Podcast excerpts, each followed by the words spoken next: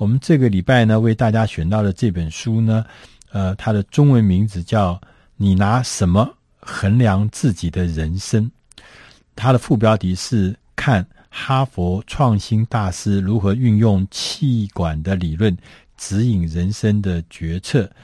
那这本书的作者呢，叫克雷顿克里斯丁森。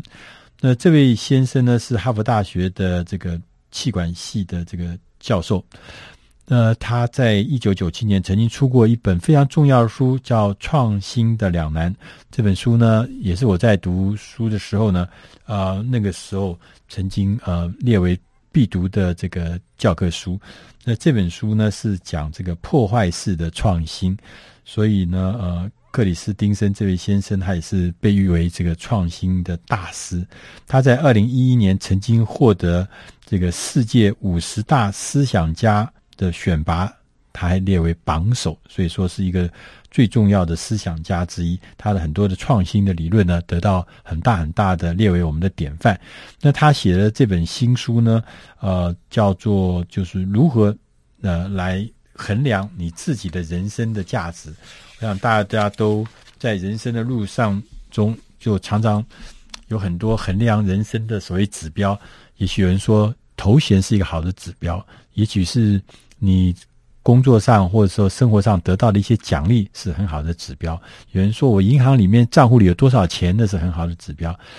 林林总总的指标非常非常的多，但是呢，这作者特别提醒他说：“其实我们人生希望在我们人生最后的时候，我们可以建立起一个我们自己认为最有意义的指标，而且在这个指标上面是被评定是成功的。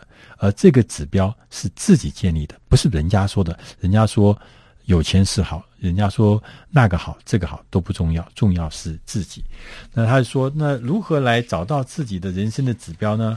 这本书他有呃说，他说，嗯、在世界上啊，他第一章他在里面讲到说，在职涯中，在职业的生涯中找到幸福，这是第一章的章名。他说，我们世界上最棒的感觉之一，就是说每天早上你醒来的时候。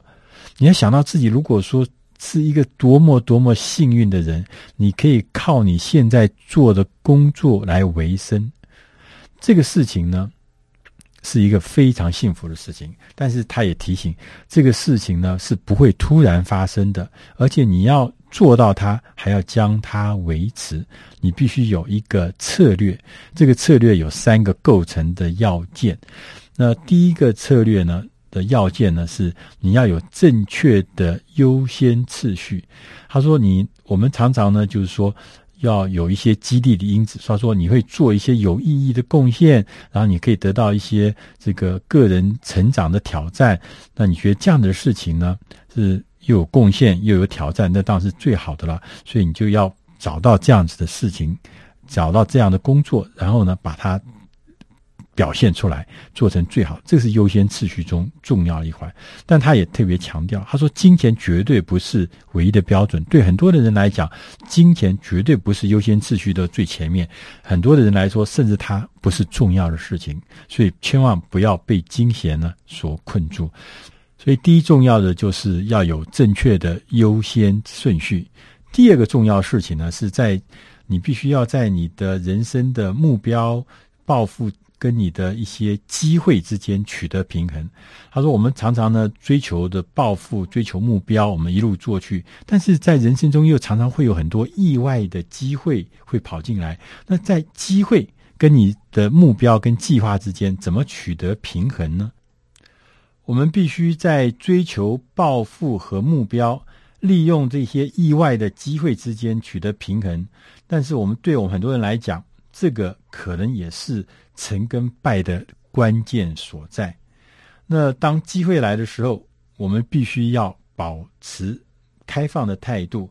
你要在做决定之前，我们要先厘清我们自己所考虑的每一项可能性、可能的策略、可能的假设，你都要把它阐释得非常清楚。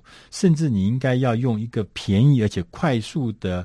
测试的方法，让这些所有的假设、所有的策略都可能经过你这样子的检视，否则你会有可能会陷到一个一开始就注定会失败的状态。所以说，当计划跟机会来的时候，你怎么样取得平衡？这可能就是你人生的这个成跟败的一个重要的关键。不要一厢情愿。那第三个呃重要的构成要件呢，还是说如何来分配你的资源去实现你的目标？我们常常啊会对于那个人有立即回收的事物，我们就会给他优先配比较优先的地位，比较多的资源。但是呢，例如像说呃升迁、红利，工作上有升迁的机会，所以我们就通常就投入很多的心力。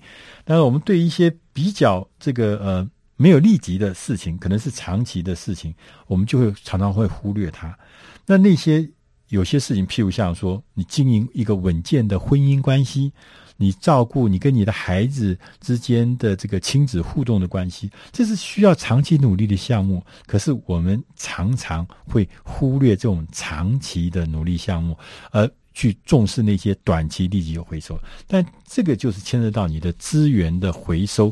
如果你不能够呃，资源的分配，如果你的资源的分配跟你资源回收，如果你只做短期的事情，你就常常会失去很多很多那个长期才有回收，但是它有异常重要的事情，所以必须小心资源的分配。那在第二章里面呢，这作者特别提到说，我们必须要在各种关系中找到幸福。他说，不管你的工作是多么的迷人，你的人生呢，还是要比你职业的生涯还是要丰富的，意思就是说，你也许想要成为一个很棒的人，你想要养育出很出色的小孩，你要结交很棒的朋友，你要维持住一些真正重要的事物，这些事情都是构成你整个所谓的幸福关系中。但是呢，这个要达到这样的境界呢，它必须也是有策略。作者呢提出说有五个策略，第一个是说要做好时间管理，第二个要将心比心，第三个不要把孩子交给别人带。在这个章节里面呢，他说我们能够帮助孩子领先的更好的方法，应该是让他们有机会承担责任，为自己呢解决。培养出一个解决复杂的问题的经验，为你的孩子呢设立一些困难的挑战，让他们能够发展出未来在人生中需要的一些竞争力。那在环节四呢，他还呃特别呢提到，就是说要给孩子的是经验，而不是金钱。在真实人生中，面对挫折和高压的情境的这种经验。远远的比一份丰富的履历来的更有价值，所以因为挫折跟高压已经是我们人生中必须要面对的困境，但是这个的处理这个事情的经验是非常珍贵的，否则要不然，如果你从来没有错误。碰过挫折或碰过高压情况，很可能一下子就碎掉了，就一下就被击垮。第五个环节，他说要在家里面营造一个优质的文化。他说，在家里面建立的这个优质文化是有一套明确的行为准则，可以让家里面每一个人，不管在什么时间、在什么地点，他们的行为都有一定的方法，不会出轨。那在第三章的时候呢，他就讲说，特别提醒我们，尤其是在这个呃这个成年人，他说你特别要留意这个事情，就是要活出正直的人生。我们最近在看 报上有很多的看起来很优秀的人，呃，居高位、掌大权的人，他们后来都因为这个正直人生这条路上面，他们出了差错，甚至被关到监狱里面，一生的这个。呃，名一生的这个地位，一生的所有的这个人生就毁在一旦。他说，在活出正直人生里面有几个重要的理论。第一个，他说我们要用周全而不是边际的思考方法。什么意思呢？他说，我们常常有人说，就这一次，跟自己讲，我就做这么一次，就所以说呢，你就其实就做这一次。我就收这一次红包，我就拿这一次回扣，就这一次，其实就破坏了你整个长期以来的道德标准，有一就有二，以后就会像滚雪球一样，你会变着，永远你会变成一个你自己都不想要变成的人。所以你必须要知道政治人生的重要。那呃，他也特别在这本书里面讲说，要建立一个人生的要诀，是你觉得可以让自己觉得骄傲的人生的要诀，你必须要。第一个，你要先觉得你要决定自己要成为哪一种人，要做出深刻而长久的承诺，每天呢不断的来实践这个理想，而不是每天去做一些偏离这个理想的行为。然后认清你衡量你自己人生的真正的指标。他说，最后他讲到说，你的快乐和真正价值的衡量指标，应该是你所帮助过的一个接一个变成。更好人的人数，就是说，他真正的价值是你帮助过多少人，你帮助过这些人的人数，才是你真正衡量你自己人生价值最重要的指标。以上这本书是出自《大师轻松读》第四百五十期，你拿什么衡量自己的人生？希望你能喜欢，谢谢。